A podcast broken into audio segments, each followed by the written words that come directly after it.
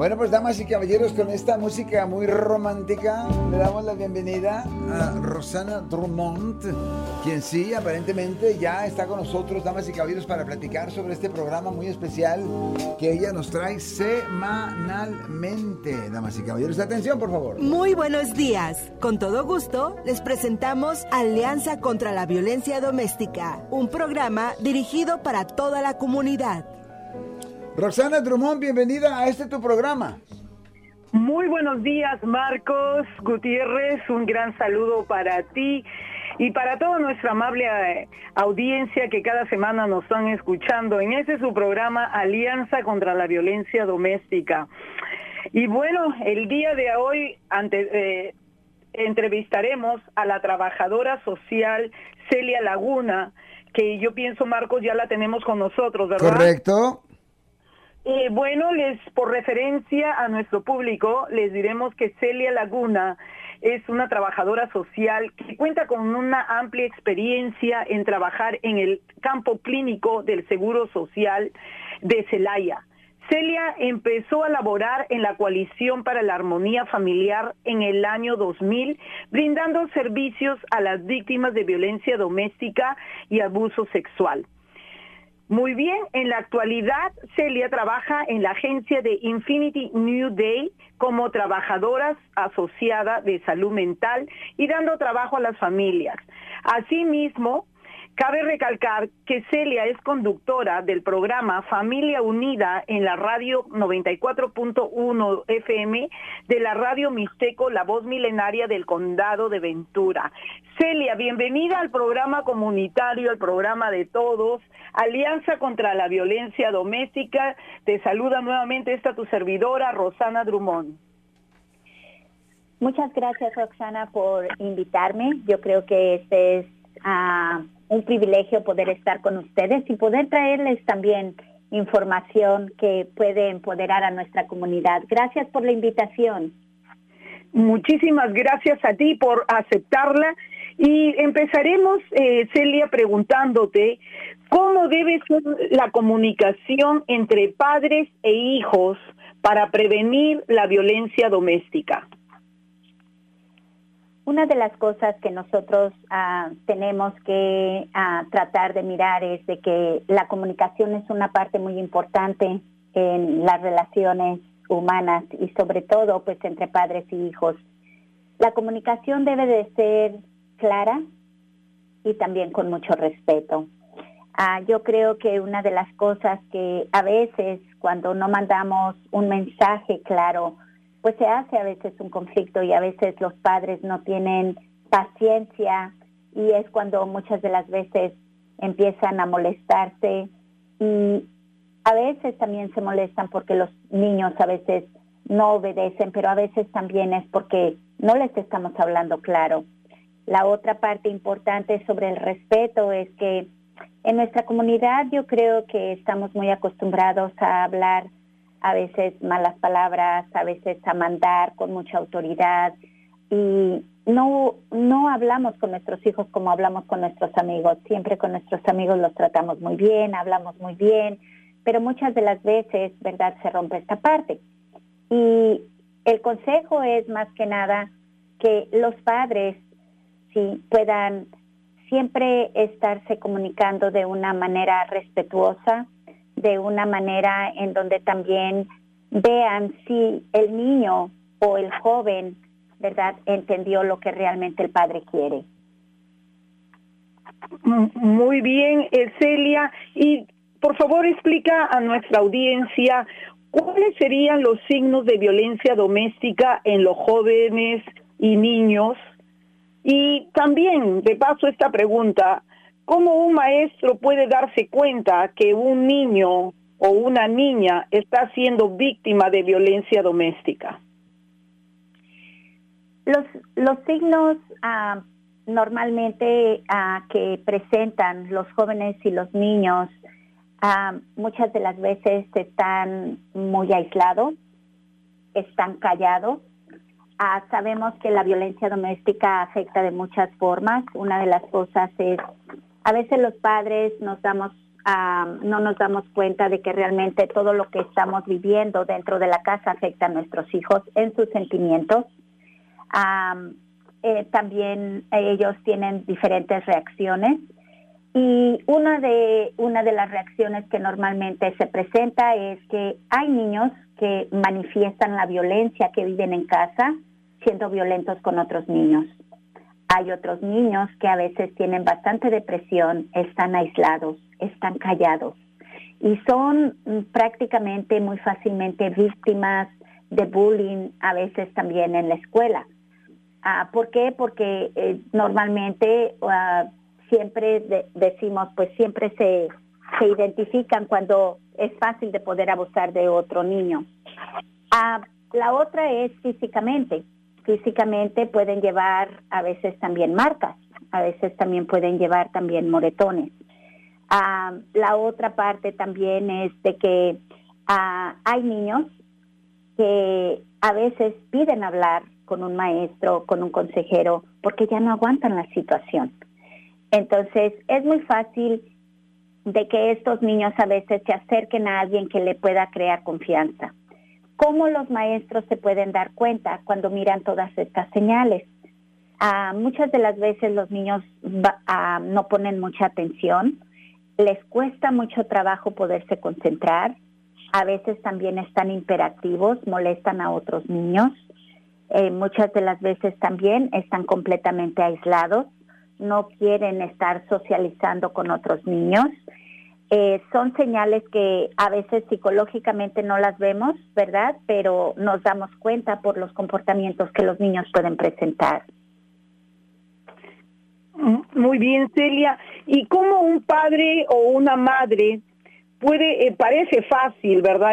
Esa pregunta que debo hacer, pero es crucial. ¿Cómo un padre o una madre puede empezar una conversación con su hija o hijo y ganarse esa confianza, porque este, estamos hablando y me estoy refiriendo de los niños que están más alejados, de los niños que son más introvertidos, ¿verdad?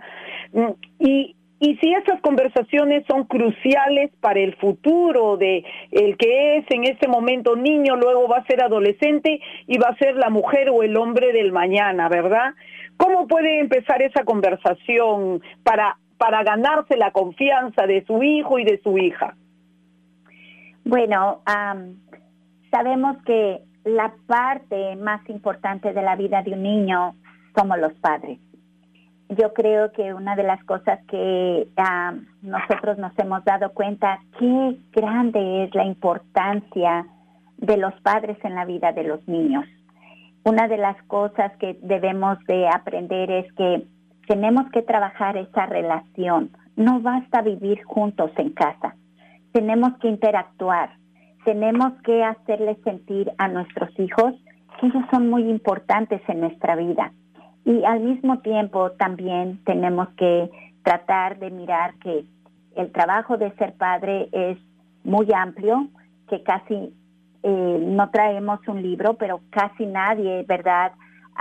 Nos va a decir, yo creo que esto es una parte muy importante que nosotros como padres sepamos que tenemos que trabajar para que un hijo crezca sano, crezca seguro, crezca siendo responsable, crezca también siendo cooperador, pero algo muy importante, que reciba y también dé amor. Una de las cosas que Ah, yo creo que este punto es muy bueno, Roxana, porque una de las cosas que nosotros como padres tenemos que mirar es cómo podemos nosotros ganar la confianza. Con el cuidado de los hijos uno tiene que tratar de mirar de cuidar su alimentación, pero también cuidar su salud mental. Y ahí es precisamente donde viene el hecho de los ambientes que a veces están tóxicos por la violencia doméstica tenemos que tratar de trabajar esa parte de evitarlo para que nuestros hijos puedan crecer sanos mentalmente también. Tenemos que motivarles, tenemos que alentarlos para que ellos puedan tener una buena autoestima, una seguridad personal, para que sean niños que se crean metas en su vida.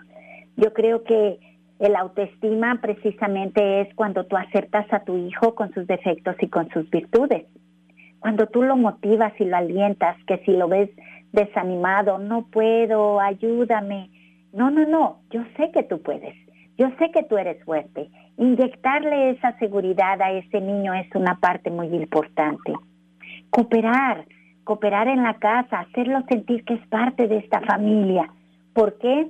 Porque le estoy enseñando a ser independiente, que él aprenda a hacer las cosas por él mismo, no sobreprotegerlo hacer las cosas por él, sino enseñarle cómo él pueda hacer sus propias cosas.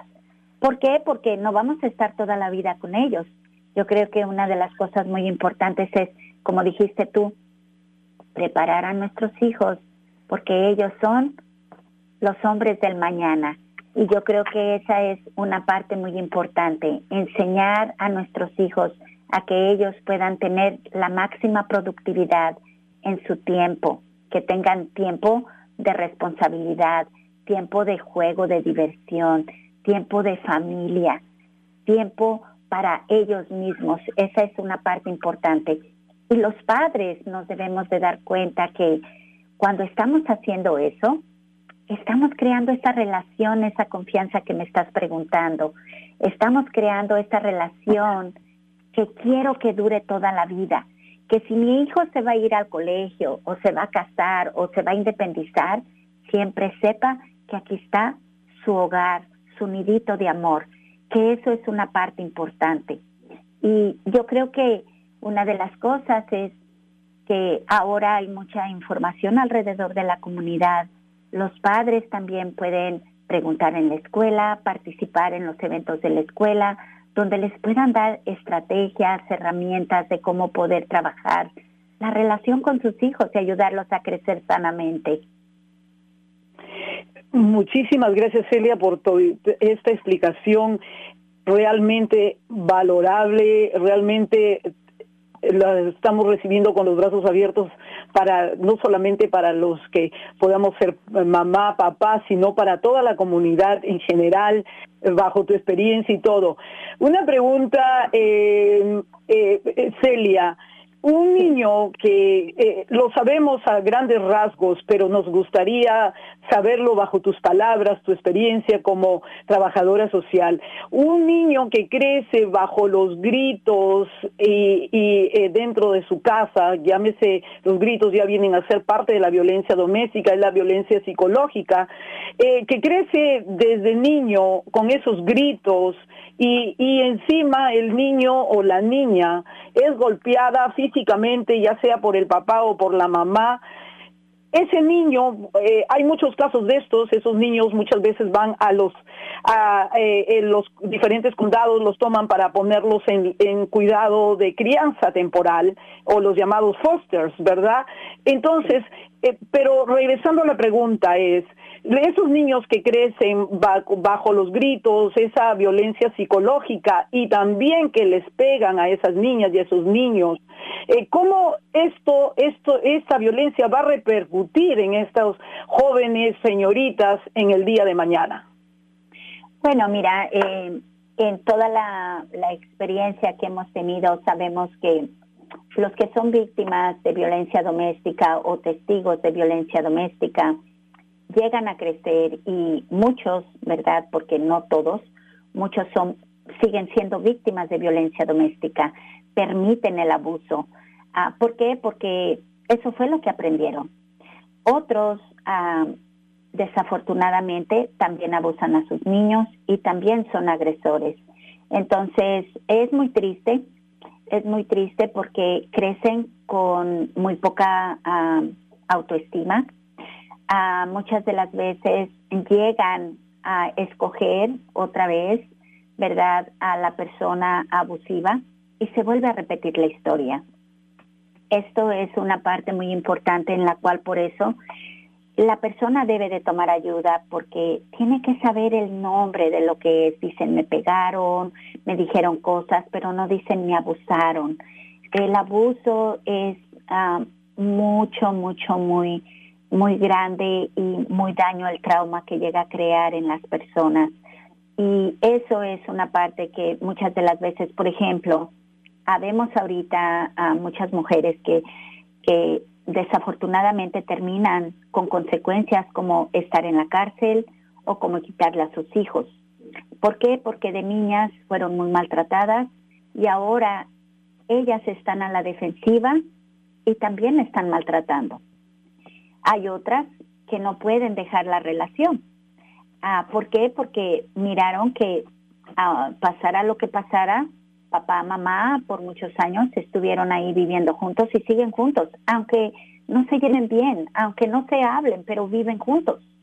Entonces, todo eso son ejemplos, son patrones que las personas a veces llegan a pensar como que eso es normal y no llegan a luchar por tener una vida diferente. Entonces, las recomendaciones para estas personas es la ayuda. Qué importante es que ellas pidan ayuda para aprender a amarse, a quererse, a respetarse y aprender a poner límites. Ellas no merecen ser maltratados, ellos, ni el hombre ni la mujer. Por lo tanto, es importante saber cuáles son sus derechos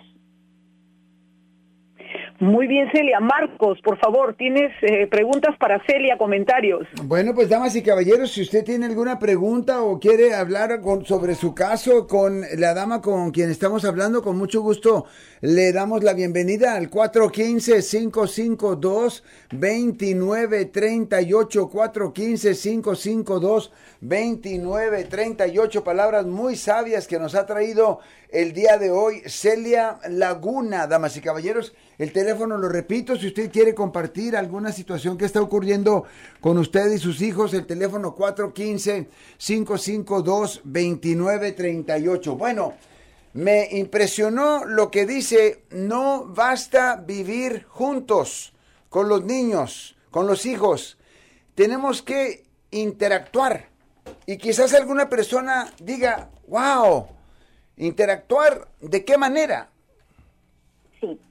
Bueno, interactuar quiere decir hablar con tus hijos, darte uh, interés por saber todo lo que a, los, a tus hijos les está pasando, estar al día con ellos, todo eso es una parte muy importante. La comunicación es algo muy importante. Preguntarle a tus hijos cómo les ha ido durante su día, eso es interactuar.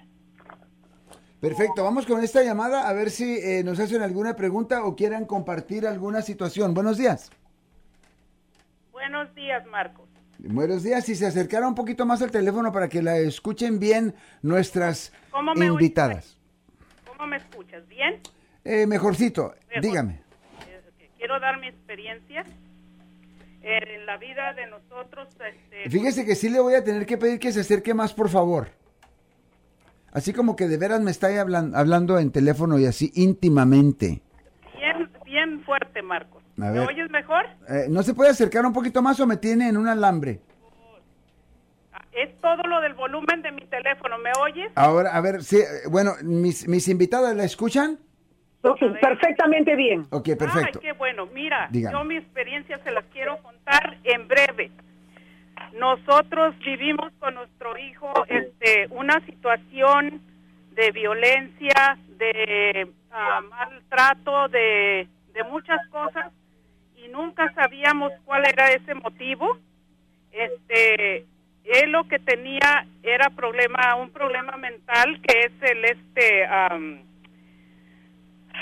ese que da paranoia, que da bipolar, bipolar, Y, eso nos llevaba a, no entender por qué esos cambios de, de, carácter, ese de esos cambios de un ratito estaba bien, otro rato se iba de la casa, otro rato y nunca aceptaba ayuda, cayó muchas veces preso y hasta que él decidió buscar la ayuda, ahorita vamos para cuatro años, Marco, de una vida hermosa y un hijo que nosotros no conocíamos. Este, muy importante que busquen ayuda a los padres psicológica para esos muchachos. No es que sean malos, no es que sean este personas, ah, es su enfermedad que ellos tienen en nuestra tratada yo les recomiendo a los padres que busquen ayuda y que los hijos también pongan de su parte para llevar una vida tan hermosa como es la que tenemos ahorita, Marcos. Esa es mi experiencia y ojalá que padres y los hijos se pongan a analizar dónde está el problema, ¿ok? Gracias por su llamada. Damas, ¿qué opinan? Celia. Sí, sí, sí. Ah, la señora tiene mucha razón. Ah, son muchas las secuelas que deja la violencia doméstica y el maltrato de el maltrato infantil. Una de las cosas que es algo muy importante es tratar de buscar la ayuda. Los niños tienen bastantes señales que los padres pueden identificar cuando hay violencia doméstica. Normalmente los niños emocionalmente se lastiman, ¿verdad? Ah, con todo lo que están mirando todo lo que ellos ah, sienten es, sienten mucho miedo, mucha inseguridad y mucho pánico. Temen que algo vaya a pasar, en este caso, a la madre o al padre. A veces se convierten en estudiantes perfectos o con muchos problemas. Estamos el niño que se bloquea, que se concentra 100% en, en estar estudiando o si están gritando, cierra la puerta o si está viendo la tele, le sube el volumen porque está cansado de tanto grito o el que no se puede concentrar y baja las calificaciones. No nada más eso, fíjense bien, hay jóvenes que se meten en medio de la pelea de los padres a defender a la víctima. Muchas de las veces se llegan a golpear porque ya están cansados, ya no hayan cómo parar tanto maltrato. Pero también se frustran cuando a veces la víctima dice, ahora sí ya nos vamos a ir, ya no aguanto más, ahora sí nos vamos a ir. Llega la luna de miel, la vuelve a convencer, no se separan, el niño está ahí y dice, otra vez nos vamos a quedar.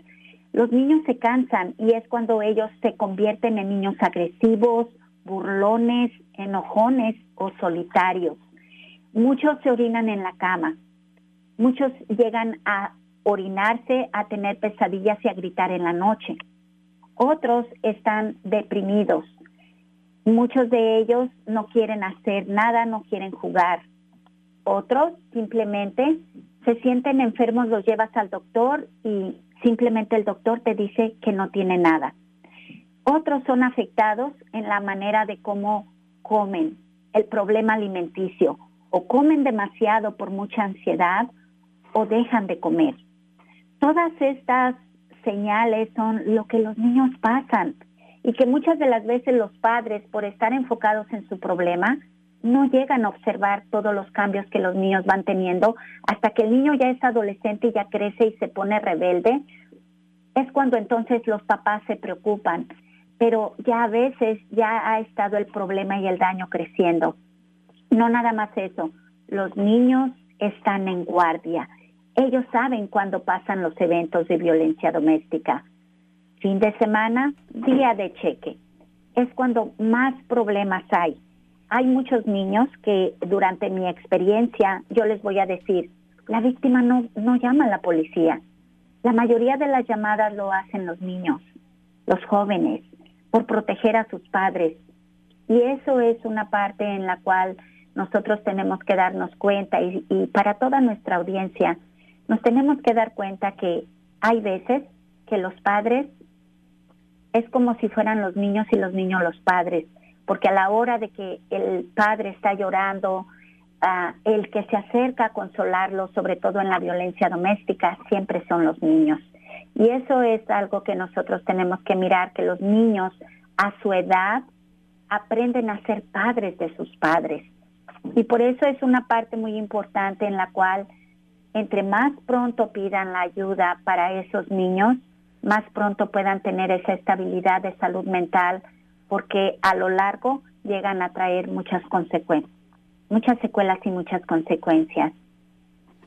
Wow, qué palabras, qué sabias. Bueno, eh, nos quedó corto el tiempo. Escuchemos esto y luego vamos a comenzar a despedirnos. Se nos quedan las líneas ah, llenas ¿No sería mala idea que pues eh, hiciéramos otro segmento similar a este y en aquel otro tomáramos más llamadas telefónicas? Alianza Metropolitan News, tu periódico impreso y digital con notas locales y nacionales que informan y son de interés para los hispanos. Por favor, visítanos en www.alianzanews.com. Eso es www.alianzaconznews.com Este programa es parte del proyecto periodístico sobre la violencia doméstica en la comunidad latina y cuenta con el apoyo y generosidad de Blue Shield of California Foundation. Rosana, eh, pues me encantaría tomar llamadas telefónicas en otra ocasión que invitáramos nuevamente a Celia Laguna. Tenemos un minuto para despedirnos. Muchísimas gracias a ti, Marcos, por la oportunidad, por el espacio. Celia, eh, realmente palabras muy sabias eh, y te invitamos formalmente para que nos acompañes en, lo, en algunos programas para que eh, esos consejos tan valiosos y tan necesarios para padres, madres, hijos y para aquellos que también queremos algún día ser papá o mamá. Muchísimas gracias Celia, muchísimas gracias y perdón a toda la audiencia que no hemos podido tomar sus llamadas. Muchas gracias a ustedes por invitarme. Para mí siempre sería un placer regresar y estar con ustedes y si se puede también con el público. Para mí es un placer esta oportunidad de estar cerca de ustedes. Muchas gracias a los dos. Hagámoslo pronto. Bueno, pues damas y caballeros, continuamos con la programación. Ya Rosana pidió disculpa porque no pudimos tomar las llamadas telefónicas que se quedaron colgando. Tomamos una pausa, regresamos con el miembro del concilio, el señor Noel Gallo de Oakland, California.